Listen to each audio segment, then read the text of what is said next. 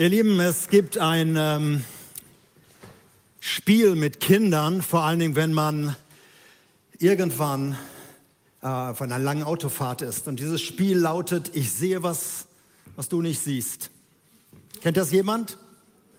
Kann man stundenlang mit den Kindern spielen, bis nach Portugal durchfahren und immer wieder neue Ideen haben. Dieses äh, Spiel gibt es auch in Kirchen und Gemeinden. Darüber möchte ich heute predigen. Da heißt es, ich glaube was, was du nicht glaubst. Aber es ist in Kirchen und Gemeinden dummerweise kein Spiel, sondern oft ein großer Ernst. Und ich möchte mit euch heute Morgen ein bisschen äh, darüber nachdenken, was das bedeutet, wenn du etwas glaubst, was ich nicht glaube. Und wir müssen trotzdem irgendwie zusammenstehen.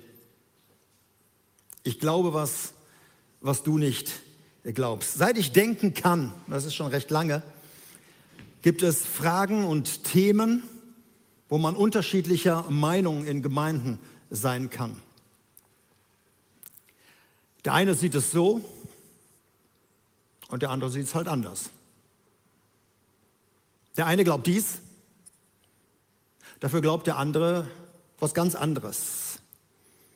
Und je unterschiedlicher diese Positionen sind, desto schwieriger kann es werden.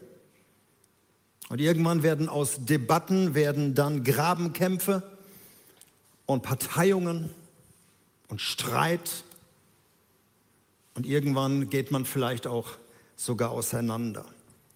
Ich habe von einer Gemeinde gehört, die konnten sich nicht einigen über die Temperatur im Taufbecken beim Wasser und haben sich gespalten. Und es gibt haarsträubende Dinge, über die wir manchmal nur Kopfschütteln oder lachen, wenn es nicht oft zum Weinen wäre. Meine Eltern haben berichtet, damals, als sie jung waren, hieß es in der Gemeinden, dürfen Frauen Nylonstrümpfe tragen. Die kamen damals aus Amerika auf den Markt und wirkten erotisch. Und Erotik und Gemeinde hat ja nichts miteinander zu tun, dachte man jedenfalls damals. Also war die Frage. Und die Antwort war meistens nein, dürfen sie nicht. Ein paar Jahre später war es verpönt, ohne Nylonstrümpfe in die Gemeinde zu kommen. Wahrscheinlich, weil einige gemerkt haben, so erotisch sind die Dinger gar nicht. Also ging es plötzlich andersrum. Und man hat ganz anders gedacht. Zu meiner Jugendzeit gab es die Frage, dürfen Männer ein Bart tragen? Alle waren frisch rasiert. Und als der Erste anfing, ein Bart zu tragen, das war ein Zeichen von Wildheit und Rebellion, dann durfte er nicht mehr im Chor mitsingen. Er durfte seinen zweiten Job noch machen, er durfte die älteren Menschen abholen, er war Busfahrer und hat die abgeholt, das durfte er, aber er durfte nicht mehr auf die Bühne weil er etwas hatte, was man ihm absprach. Und seitdem gibt es immer wieder diese unterschiedlichen Fragen. Und wie gesagt, manchmal ist es einfach nur, wenn man heute darüber nachdenkt, aber es bleiben solche Fragen. Darf ein Christ Alkohol trinken oder rauchen? Ich bin in einer Gemeinde groß geworden, wo Rauchen absolut verpönt war. Das war, das war einer der Ursünden. Und äh, als ich dann Jugendlicher wurde und Musiker wurde und dann sind wir in Gemeinden unterwegs geworden, in Kirchen und Gemeinden und vor allen Dingen in ganz engen Gemeinden, so Versammlungsgemeinden. Und ich bin fast vom Glauben abgefallen, als ich morgens die, die dienenden Brüder da gesehen habe, mit dem dicken Stumpen in den Gottesdienst zu kommen. Also vor dem Gottesdienst haben sie es ausgemacht und kurz nach dem Gottesdienst wieder angemacht. Ich dachte, wer kann das denn sein? Ich war ja ganz anders groß geworden. Darf man tanzen? Oder in Diskus gehen? Darf man als Christ FKK-Urlaub machen? Oder zumindest in eine gemischte Sauna gehen? Andere Fragen waren theologischer Art. Darf eine Frau außer zum Gähnen den Mund aufmachen in der Gemeinde? Also darf sie predigen? Oder darf sie sogar in einer Leitung sein? Ist ein Frauenchor in der Gemeinde überhaupt biblisch? Oder ist das schon eine anbrechende Trübsalzeit?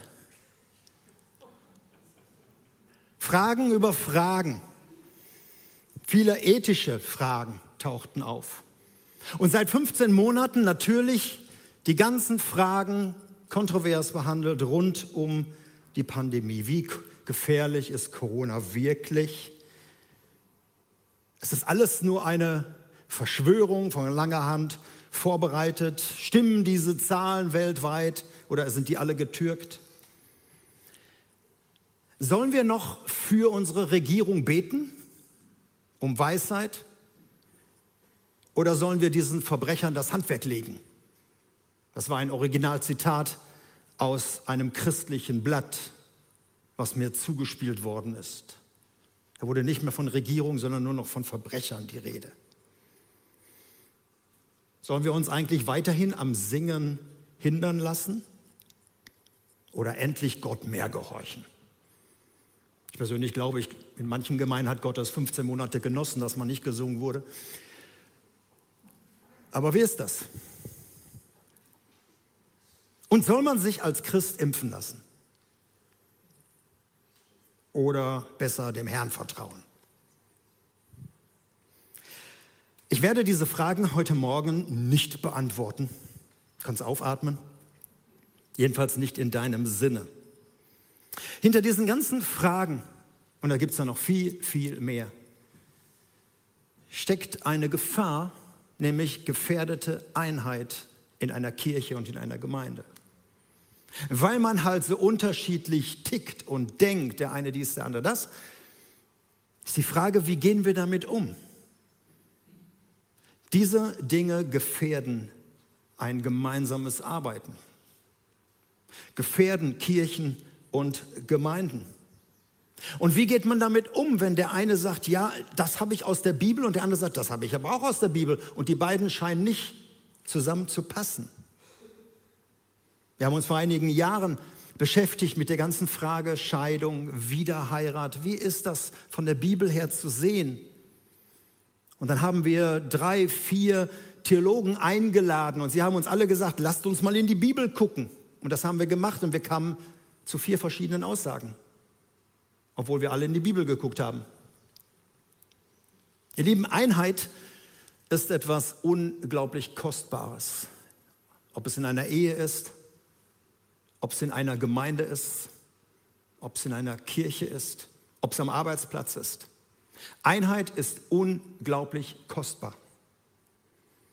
Und wenn Menschen zusammenstehen, an einer Vision arbeiten, unter einem Auftrag zusammenstehen, unter einem Job zusammenarbeiten, sind sie nahezu unschlagbar. Einheit macht stark. Und das war einer der, der großen Wünsche von Jesus in einem der letzten Gebete, die uns überliefert sind. Im Johannesevangelium betet er, dass, dass die Gemeinden so eins zusammen sind, dass sie bewahrt bleiben. Ich lese euch mal diese, diese Worte vor, Johannes 17, Vers 21. Ich bete für sie alle. Da meinte unsere Gemeinde auch mit. Dass sie eins sind, so wie du und ich eins sind, Vater. Damit sie in uns eins sind, so wie du in mir bist und ich in dir. Und die Welt glaubt, dass du mich gesandt hast. Ich habe ihnen die Herrlichkeit geschenkt, die du mir gegeben hast, damit sie eins sind, wie wir eins sind. Und ich in ihnen, du in mir, damit sie alle zur Einheit vollendet werden. Dann, dann wird die Welt wissen, dass du mich gesandt hast. Man wird begreifen, dass du sie liebst, so wie du mich liebst. Damit die Welt das eben nicht erkennen kann, versucht jemand immer wieder diese Einheit zu blockieren und zu zerstören, wo immer es geht. Dass Menschen nicht in Einheit zusammenstehen. Noch einmal, das gilt für die kleinste Zelle, für Ehe, Familie und das gilt für jeden einzelnen Bereich. Wenn diese Einheit gestört ist und wenn sie zerstört ist, dann ist die Schwäche da. Dann ist keine Stärke mehr da. Und dann arbeitet man gegeneinander statt miteinander.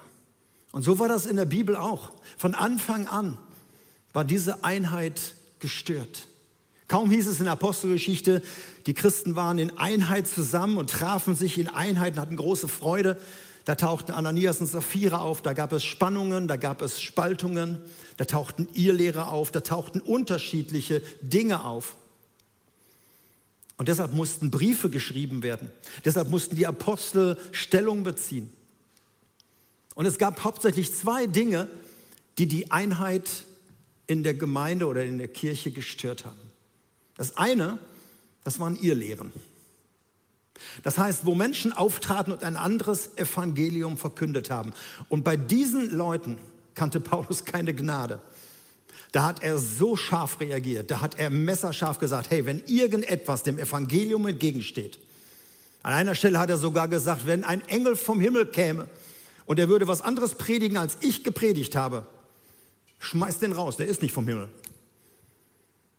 Also bei ihr Lehren war Paulus knallhart. Er hat einen Brief geschrieben, da hat er noch niemals die Leute am Anfang gegrüßt und sofort losgelegt, hat gesagt, ihr habt sie doch wohl nicht mehr alle. Also ist ein bisschen auf gut Deutsch bei dem Galaterbrief. Also ihr Lehren war das eine. Aber dann gab es auch die Dinge, um die es bei mir heute geht, unterschiedliche Erkenntnisse. Dass also irgendwo die Menschen andere Erkenntnisse hatten. Der eine glaubte dies, der andere glaubte das. Und Juden und Heiden hatten unterschiedlichen Background. Und so kamen sie zu unterschiedlichen Ansichten.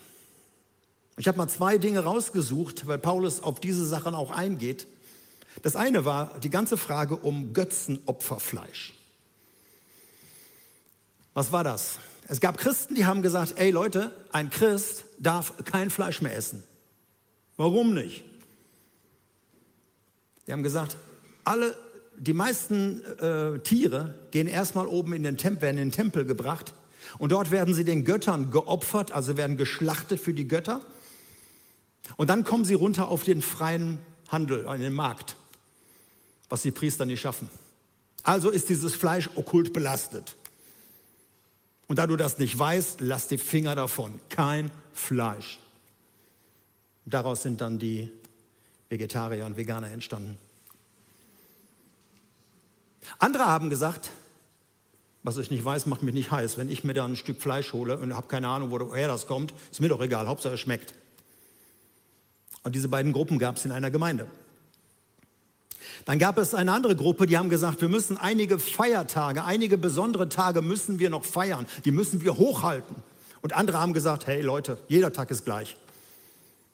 Wir wollen nicht mehr irgendwelche Tage ehren, wir, jeder Tag ist gleich. Und auch diese beiden Gruppen gab es in den Gemeinden. Und Paulus geht auf diese Sachen ein. Für ihn sind das Spannungsthemen. Da geht es keine Lehre, sondern er sagt, hey, man kann zu unterschiedlicher Meinung kommen. Klar. Du kannst das so sehen, du kannst das so sehen. Du hast den Background, du hast den Background. Und man kann aus unterschiedlichen Dingen Sachen beobachten. Und Paulus, und da bin ich ihm sehr dankbar, löst die Spannung nicht auf. Er schreibt jetzt nicht und sagt, ein für alle Mal, ihr dürft alle Fleisch essen oder ein für alle Mal, ein Christ isst kein Fleisch.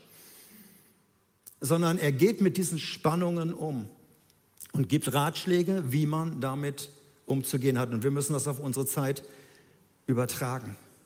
Also er sagt, es gibt Dinge, da können wir zusammen stehen. Da können wir zusammen trotzdem in Einheit zusammenbleiben, auch wenn wir unterschiedlich über gewisse Dinge denken. Ihr Lieben, die meisten Spaltungen, nahezu alle, sind entstanden, weil Christen nicht mit dieser Spannung umgehen konnten. Sondern dann hat sich irgendeine Gruppe durchgesetzt. Und dann wurden Menschen in eine Schublade gedrängt. Aus theologischen Debatten, die gut waren, wurden Grabenkämpfe. Und dann kam es zu Streit. Und dann wurden es zu Gegnern. Und dann hat man sich gegenseitig den Glauben abgesprochen. Dann hat man Leute als liberal beschimpft. Neue Ideen wurden bekämpft. Das haben wir noch nie gemacht. Und so weiter und so fort. Immer haben Menschen versucht, Spannungen aufzulösen. Und dann hat es auch geknallt. Das merkt ihr alleine. Wenn du versuchst, irgendein Spannungsthema aufzulösen, knallt Dann gibt es Gewinner und Verlierer. Und dann gibt es auch ganz schnell Kämpfe und Gegner. Und dann arbeiten zwei nicht mehr an einem Auftrag, sondern dann sind sie gegeneinander. Viele Gemeinden haben hier wirklich sehr leidvolle Erfahrungen gehabt. Ich kenne wirklich viele Gemeinden, die das erleben mussten, dass es dann zu Spaltung gekommen ist oder dass eine ganze Gruppe rausgegangen ist und so weiter und so fort.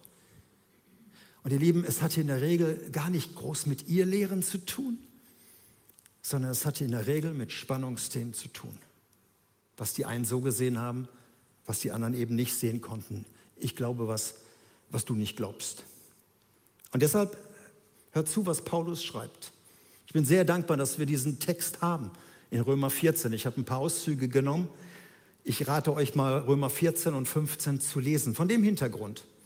Es geht um Themen, die uns nichts mehr angehen, hier in unserem Breitengrad Götzenopferfleisch und Tage feiern. Das ist nicht so unser Ding. Aber hör mal, was Paulus zu Spannungsthemen sagt. Römer 14, Verse 1 bis 6. Nehmt den an, der im Glauben schwach ist und streitet nicht mit ihm über unterschiedliche Meinungen. Während der eine zum Beispiel glaubt, man dürfe alles essen, verzichtet ein anderer auf Fleisch, weil sein Gewissen es ihm verbietet. Wer meint, er dürfe alles essen, soll nicht auf den herabsehen, der eben nicht alles isst. Und wer bestimmte Speisen meidet, soll den nicht verurteilen, der alles isst.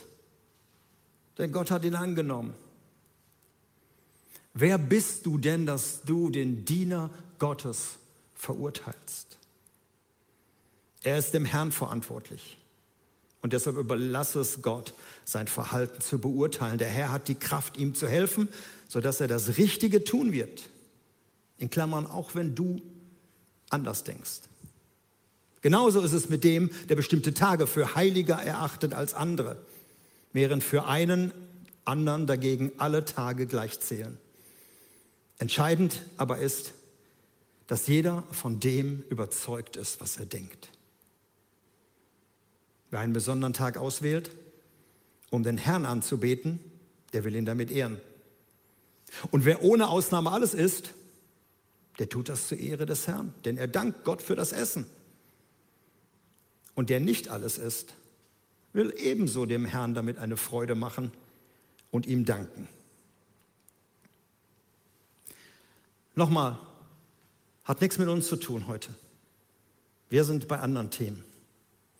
Aber ich möchte dir sagen, was ich aus dem Text rauslese. Das erste ist, nehmt einander an.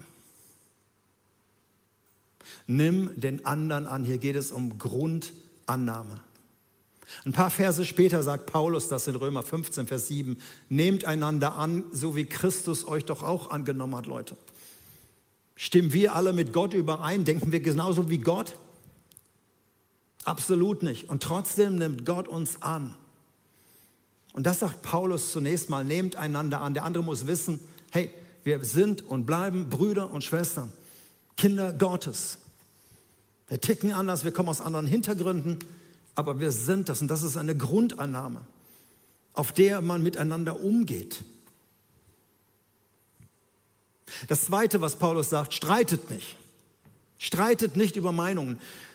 Wir dürfen diskutieren und wir dürfen debattieren. Wir dürfen Rückfragen stellen. Wir können uns auch kritisch hinterfragen. Das ist alles kein Thema. Das haben die damals auch gemacht, als sie so eine Linie finden mussten. Aber Streit hat immer mit Recht zu tun, mit meiner Position.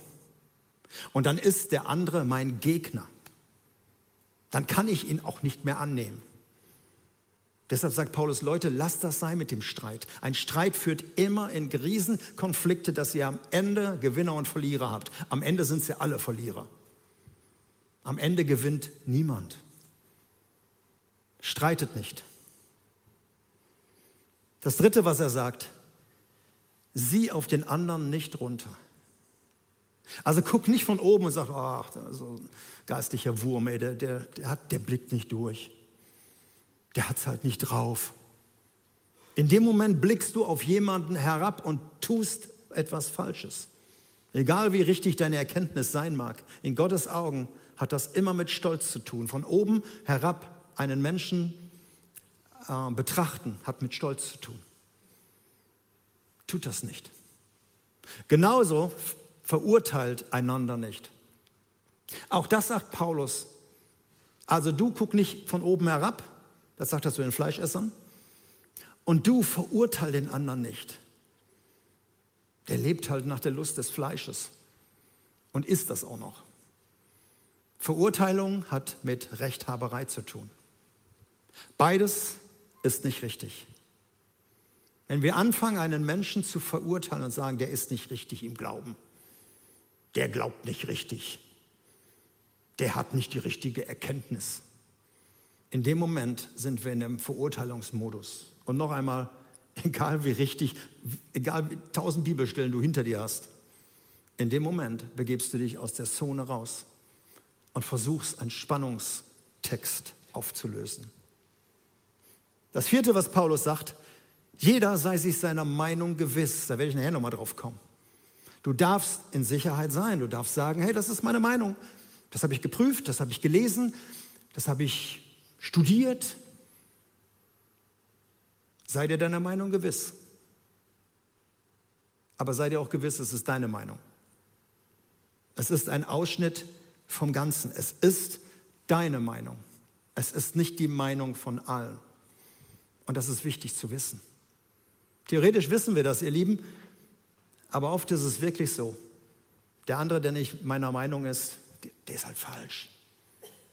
Der tickt nicht richtig. Jeder sei sich seiner Meinung gewiss, aber du musst wissen, es ist deine Meinung. Und dann kommt Paulus auf den letzten wichtigen Punkt. Um wessen Ehre geht es? Warum tust du, was du tust? Warum glaubst du, was du glaubst? Geht es dir um Recht? Geht es dir um dich? Geht es dir darum, immer wieder Recht zu behalten oder geht es dir um Gott? Geht es dir um ein höheres Ziel? Und das fragt Paulus. Der, der isst und der, der trinkt, der will damit Gott ehren. Ja, wirklich? Und der, der auf alles verzichtet, der will damit Gott ehren. Und Paulus sagt, sei dir dessen sicher, dass es nicht einfach um dich geht. Und deshalb fährt er vor, und damit komme ich zum Schluss, weiter im Text. Warum verurteilst du den anderen? Warum siehst du auf den anderen herab? Wir alle werden einmal vor dem Richterstuhl Gottes stehen. Dann werden wir erkennen, nicht nur wer recht hatte, sondern dann werden wir wirklich ganz viel durchblicken. Jeder von uns wird sich persönlich vor Gott verantworten müssen.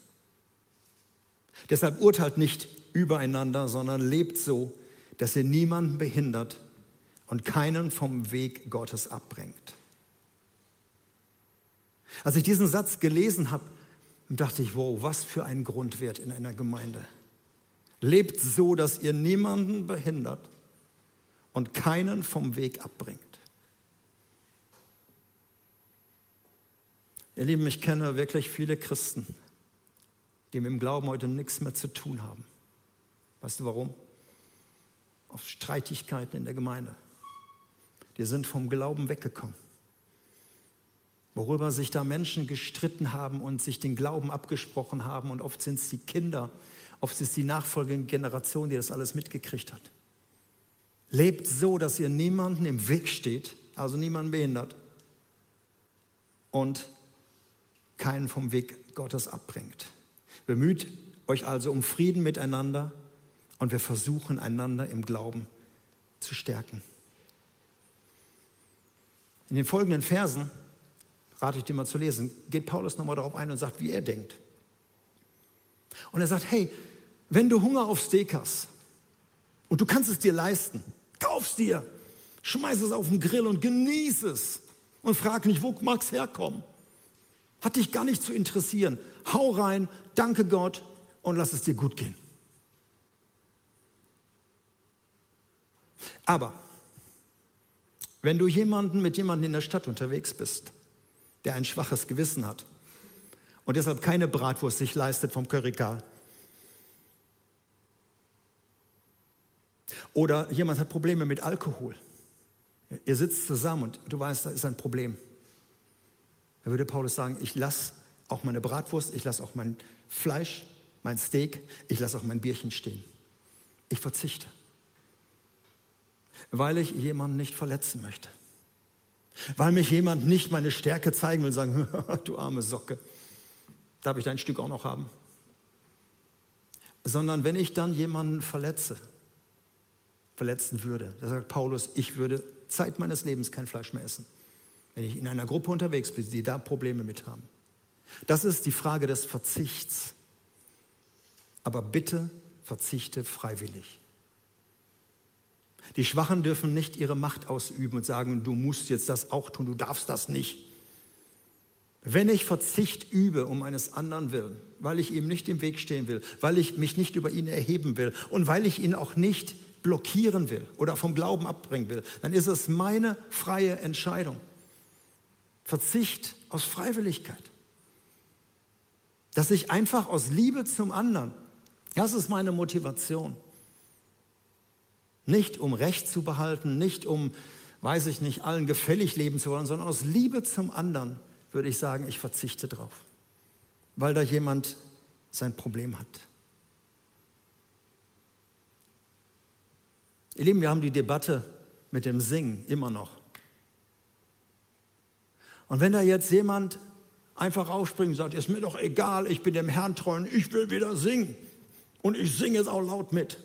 Wir haben das ein paar Mal erlebt. Ich lasse mir doch nicht das Singen verbieten. Aus freiwilligem Verzicht. Weil hier Menschen sind, die ängstlich sind. Ängstlicher als andere. Oder weil Menschen sagen, ich würde nicht in den Gottesdienst kommen. Ich weiß, das liegt alles schon zurück und es löst sich auch vielfach auf. Aber da konnte man sehen, denke ich nur an mich, an meine Dinge, wie ich sie sehe? Oder kann ich sagen, aus Rücksicht auf andere? Rücksichtnahme. Damit bin ich so beim großen Thema mit der Pandemie. Ihr Lieben, seit langem ist die Kirche und die Gemeinde weltweit noch nie so angegriffen worden wie in diesen letzten 15 Monaten mit dieser Frage. Und ich weiß von Gemeinden, die richtig sich gespalten haben, die auseinander sind, wo die Meinungen überhaupt nicht mehr zusammenkommen, wo man gegeneinander ins Feld zieht. Riesige Erkenntnisse. Und was ich sage ist, es ist in der Regel immer die Diskussion der Ahnungslosen. Kaum einer hat Ahnung.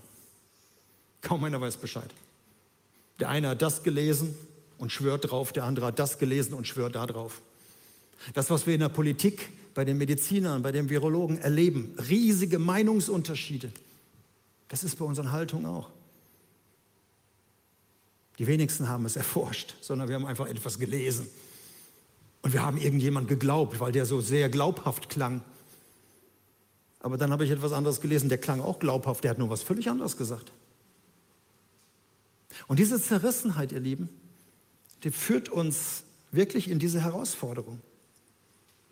Deshalb möchte ich dir auch in diesem Punkt sagen, es geht um unterschiedliche Erkenntnisse.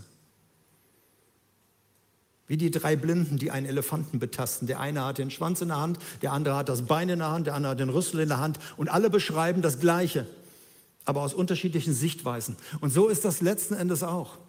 Es sind unterschiedliche Blickwinkel. Ich glaube nicht den Menschen, die nur einen Blickwinkel kennen und sagen, das ist die ganze Wahrheit. So ist es. Und ich warne auch davor, diesen Menschen zu glauben. Wir wissen nicht, wie es wirklich ist. Betrachte deine eigenen Erkenntnisse als Stückwerk. Du darfst ehrliche Fragen stellen. Und wir dürfen einander auch diskutieren, natürlich. Und wir können auch einander sagen, hey, wie siehst du das denn? Und ich habe diese Sicht und wie denkst du darüber? Das ist ein guter Austausch. Aber ich habe, ich meide Debatten, wenn Leute mir ihre Meinung so um die Ohren knallen, wo nichts anderes mehr möglich ist. Und das führt zu Streit. Und das führt zum Spaltung. Und das führt wieder von oben herabsehen und so weiter. Deshalb sage ich dir, du darfst deiner Meinung gewiss sein. Sei dir deiner Meinung gewiss. Du hast etwas gelesen, du hast mit Menschen geredet und bist zu einer Meinung gekommen rund um die Pandemie. Sei dir gewiss. Aber sei sicher, es ist deine Meinung. Und es ist nur ein Ausschnitt. Bitte missioniere nicht den anderen, dass du ihm unbedingt deine Meinung überstülpen willst. Wenn du dich entschlossen hast, dich nicht impfen zu lassen und sagst, das mache ich nicht. Die einen sagen, ist mir zu früh, ich mache das vielleicht nächstes Jahr, generell ist okay, aber ist mir zu früh, okay. Andere sagen, ist gefährlich, will ich nicht, lehne ich ab. Sei dir deiner Meinung gewiss. Du wirst einige Nachteile haben, ja. Und wenn du dich hast impfen lassen oder wenn du einen Termin hast, sei dir deiner Meinung gewiss, dann tu das. Wir müssen mit diesen Dingen so umgehen. Und ihr werdet von hier aus, aus der Gemeinde auch nicht hören, mach das und mach dies. Du kannst Fragen stellen. Wir haben einen Sonderbeauftragten von der ganzen äh, Corona-Sache und wir waren dankbar, dass wir da jemanden hatten, der sich in all das reingearbeitet hat. Haben wir ihn um Rat gefragt. Deshalb möchte ich dir als Schluss, zum Schluss sagen, und das gilt für euch, der Treffpunkt Leben Gemeinde, das gilt aber für jeden Einzelnen, auch in Kirchen und Gemeinden. Unterstütze deine Gemeindeleitung, welche Entscheidungen sie auch treffen. Sie haben eine Verantwortung für die Gesamtgemeinde, für die Gesamtkirche, für die Gesamtorganisation. Und das ist mehr als deine eigene Verantwortung.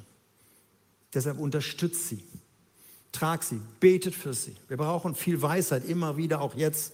Was können wir erlauben? Wo ist die Stufe Null? Wann ist wieder alles normal? Da, da brauchen wir Weisheit und müssen aber für viele, viele Menschen eine Entscheidung treffen. Deshalb ermutige ich dich als Zuhörer, auch wenn du deiner Meinung gewiss bist, dass du dich hinter deiner Leitung stellst, dass du ihnen vertraust, dass du für sie betest und dass du dich hinter sie stellst. Sie müssen das verantworten, so wie die Politiker das für das Land verantworten müssen. Und an diesem Punkt ist Gebet füreinander und nicht gegeneinander so wichtig, dass wir füreinander da sind. Und ich glaube, dass wir eins bleiben können. Und ich glaube, dass wir einen gemeinsamen Auftrag haben und dass uns die Unterschiedlichkeit eben nicht trennen muss automatisch, sondern dass wir um ein höheres Ziel willen. Es geht um die Ehre Gottes. Es geht um Aufbau der Gemeinde. Es geht um Verlorenheit von Menschen. Das, was wir heute erleben werden, heute Nachmittag, fünf Menschen bekennen vor der sichtbaren und unsichtbaren Welt, dass sie Jesus nachfolgen, das ist etwas, wofür wir gemeinsam kämpfen. Das Evangelium hineinzubringen. Wir werden gleich noch etwas vom Missionseinsatz in der Sandheide hören. Das sind die Dinge, unter dessen Auftrag wir stehen. Und ich möchte jetzt beten. Für dich vielleicht, der du im Augenblick vielleicht ein Betroffener bist, dass Menschen dich rausgeschmissen haben aus einer Gemeinschaft, dass du verunsichert worden bist, weil andere so missionarisch stark in dein Leben reingeredet haben und du Dinge deshalb getan hast, wo du selber nicht von überzeugt warst. Ich möchte beten, dass Gott uns hilft. Auch in diesem ganzen ausschleichenden Pandemie, jedenfalls in unserem Breitengraden zurzeit, dass die Einheit nicht verloren geht und dass wir zusammenstehen. Ich finde es schön, wenn wir hier im Gottesdienst zusammen aufstehen. Das kannst du zu Hause auch. Ich möchte gern beten. Vater, du hast uns so unterschiedlich geschaffen und das ist super. Und wir kommen aus unterschiedlichen Backgrounds, unterschiedlichen Kulturen teilweise. Und wir stehen zusammen als Menschen die gemeinsam an einem Auftrag arbeiten, nämlich dein Reich hier in diese Welt hineinzubringen. Und Vater, ich möchte beten, es gibt in vielen Kirchen und Gemeinden jetzt nur noch dieser Streit. Wer hat Recht? Welche Meinung zählt? Diskussion und Spaltung. Auch um dieses leidige Pandemie-Thema. Ich möchte beten, dass du uns Weisheit gibst Verständnis füreinander. Dass da, wo wir auf unsere eigenen Rechte verzichten, dass wir es aus Liebe zum anderen tun und nicht gezwungenermaßen. Und ich bete, wo Menschen sich auseinander dividiert haben, zu Gegnern geworden sind, dass du wieder Frieden schenkst. Und dass auch diese Predigt ein Stück dazu beiträgt. All unsere Erkenntnis ist nur Stückwerk. Und wir glauben an den, der alle Erkenntnis hat, und das bist du. Danke für deine Unterstützung und danke für deine Hilfe. Amen.